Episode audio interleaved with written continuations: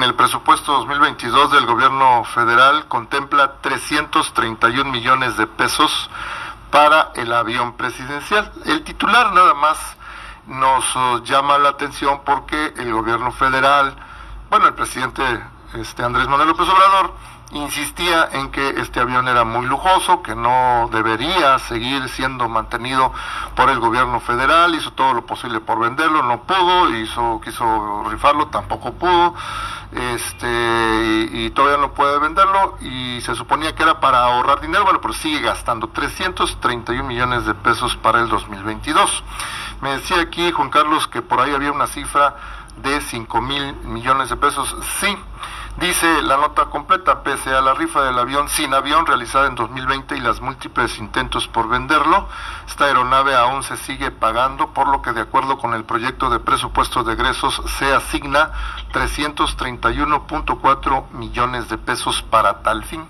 El arrendamiento a 15 años contempla pagos anuales promedio de 45 millones de pesos en operación y mantenimiento, más pagos anuales de arrendamiento entre 4.5 y 451.4 millones de pesos, dice esta nota.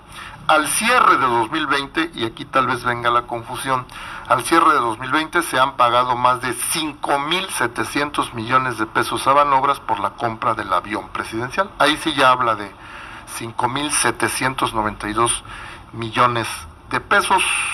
Ahí está el dato publicado hace un rato por Pepe Cárdenas. Y para precisar un poco, mira, esto se, se dijo en su momento. Así como cuando alguien saca un, un, vehículo para pagarlo en cinco años con crédito, bueno, el avión presidencial en su momento se adquirió con un arrendamiento financiero a varios años y, se sigue pagando. Es decir, es. una obligación financiera del Estado mexicano que no, que pues si lo dejan de pagar, pues la empresa los va a demandar y les va a ganar, los va a obligar quien les otorgó el crédito pues a pagar y además con gastos, costas y intereses. Entonces, no hemos dejado de pagar, efectivamente.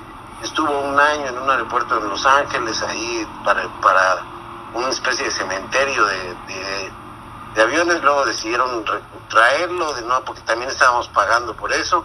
Decidieron traerlo de nueva cuenta a México y bueno, pues está maldito el avión, no lo quiere utilizar el presidente y ahora el, ejército, la Sedena, pues eh, que ha transportado al presidente ya en varias ocasiones en helicópteros, como pasó, eh, por ejemplo, cuando realizó las comunicaciones en claro. Villahermosa, está, por lo que se entiende, está considerando adquirir un equipo, a lo mejor no igual que el anterior, pero sí un equipo para transportar al presidente. Sí, no, pero el punto, el punto medular ahí es que eh, fue una pésima decisión querer deshacerse de él de una manera muy improvisada y eso se confirma cada año, cada que damos esta nota como la de hoy, ¿no? es como que te entregan para operar, para que llegas como funcionario, te dan un carro de lujo, dices no lo quiero usar, quiero algo más austero, y es lo que hizo el presidente, pero el problema es que el carro se sigue pagando. No, y un carro sí se puede vender, el avión no se puede vender. Bueno, sí se puede, pero intentaron vender, pero no, no se puede. ¿Quién lo va a comprar, Marco? ¿Quién lo va a comprar? Nadie lo quiere comprar. Bueno, quien tiene capacidad para comprar un avión así, pues, pues son los jeques Por eso, pero no lo han comprado, Juan Carlos. El hecho es que no lo han vendido. Eso es lo que quiero decir, pues. no solamente no lo han vendido, lo, rifaron y no lo rifaron. Exacto, ya lo dije antes, pues. Oiga, pero fíjate que lo que me llama mucho la atención es que el gobierno de México tiene proyectado para el 2022 iniciar la compra, dice la nota, de una aeronave para el traslado, traslado presidencial, así como el extinto Estado Mayor presidencial. Es decir, necesita 5 mil y cacho de millones de pesos para poder adquirir el avión en el que se transporte al jefe del Ejecutivo de manera segura. Que no se quiera utilizar este avión, el José María Morelos y Pavón, que fue adquirido durante el sexenio de Felipe Calderón y utilizado en el, en el mandato de Enrique Peña Nieto, ese es otro boleto. Lo cierto es que el, ejército se tiene eh, bajo su resguardo la seguridad presidencial, pues ya hizo su trabajo y le dijo, señor, para que usted vuele, necesita esto. Sale, pues dejemos al avión ya para después. El avión, el avión. ¿Qué más? bueno, pues seguramente van a, van a que piensan comprar un avión sin los looks, un avión sin los looks que tenía el anterior, pero es un, o sea, al final de cuentas sale más caro que las albóndigas. Y a propósito de eso, viene, viene mi comentario porque hoy Air Canada, en una, a través de su representante en México, Air Canada tiene una, una frecuencia de 15 vuelos a la semana de México a Estados Unidos, de México a Canadá, perdón, a varios destinos allá, y va a aumentar a 28, por cierto. Es, de las pocas aerolíneas que no cancelaron sus vuelos por el número de flujo de aviones que hacen, visitan a sus hijos estudiantes, o son vuelos eh, de trabajo comerciales o turísticos. El asunto es que hoy anunciaron que no van a utilizar el aeropuerto de Santa Lucía. Ellos ya tienen un contrato en el aeropuerto actual de la Ciudad de México, ocupan una, un área donde venden sus boletos y hoy anunciaron que no van a utilizar el nuevo aeropuerto porque no tienen factibilidades, algo que en su momento se dijo, se advirtió. Hay tres organismos internacionales, entre ellos la OASI, que es la Organización Aeronáutica Internacional Civil, que dijeron que no, que no, que no, que no hay estudios para que, para que ellos, ellos no avalaban pues la construcción del nuevo aeropuerto.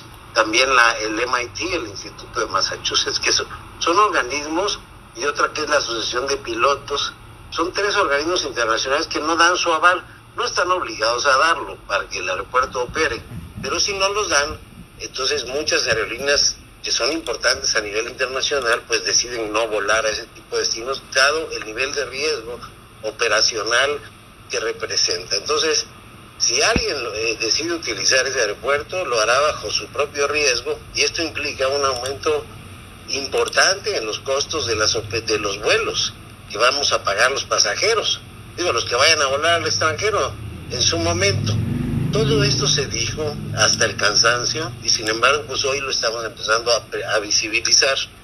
Yo creo que es la primera de otras compañías que van a anunciar lo mismo.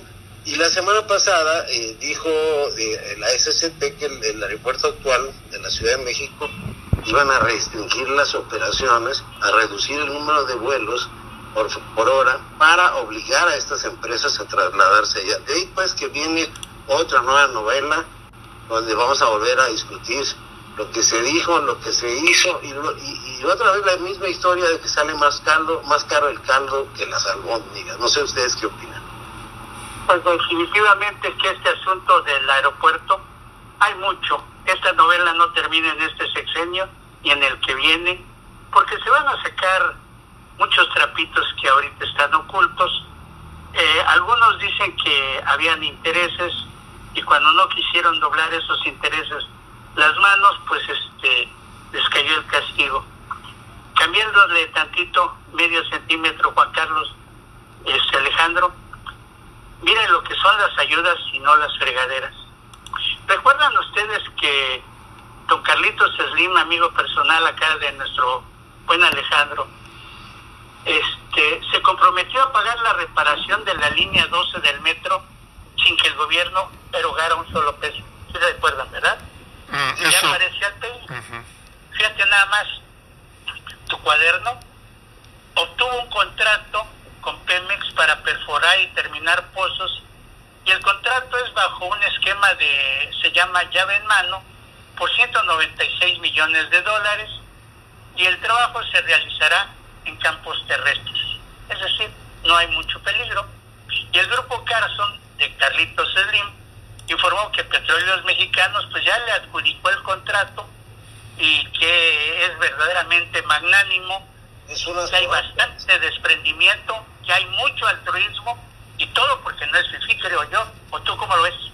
Es, mira, es unas por otras, pero además déjame agregar, de, los tramos del tren Maya, la empresa Carlos Slim tiene un contrato por 5 mil millones de pesos. O sea que eh, ha, tenido un trato privilegiado. Y bueno, es como aquel cuate que, oye, pues estoy dando obra y pues échame la mano y repárame eso para que parezca que no le costó al gobierno y que tú de cuate lo hiciste, cuando en realidad estoy obteniendo. Es digno es empresario, no va a perder, no va a poner un peso. Pues sí, no habla, pero ¿cómo cobra, no?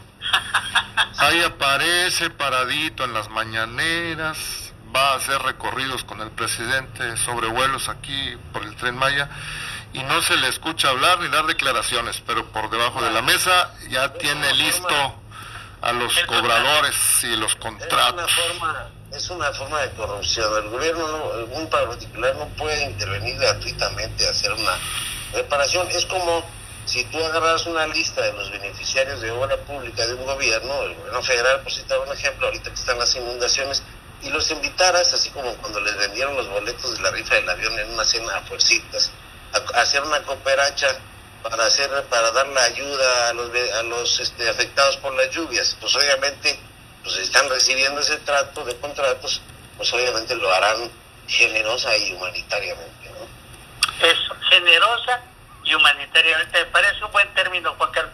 Oigan, ya para terminar, porque ya nos vamos a ir. 30 segundos.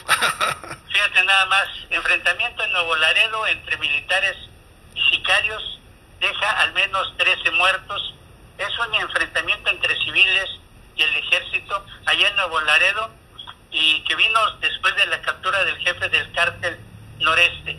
Caramba, ya no nos, ya no nos asombra, ya no nos llama la atención que ayer fueron nueve, hoy trece y mañana eh, eh, los cadáveres de eh, que se encontraron en Comitán y la estela de muerte sigue y sigue y nosotros ya lo estamos viendo como algo normal esta maldita carnicería que se da a lo largo y ancho de la República Mexicana. Así es, desafortunadamente. Agrego ahí que los haitianos ya se instalaron en el centro de Tapachula ya pusieron todo tianguis y se vienen problemas, ¿eh? Porque pues van a afectar los intereses de los comerciantes locales. Estaremos atentos. refugiados en un solo municipio, ¿con qué dinero le haces frente a los servicios?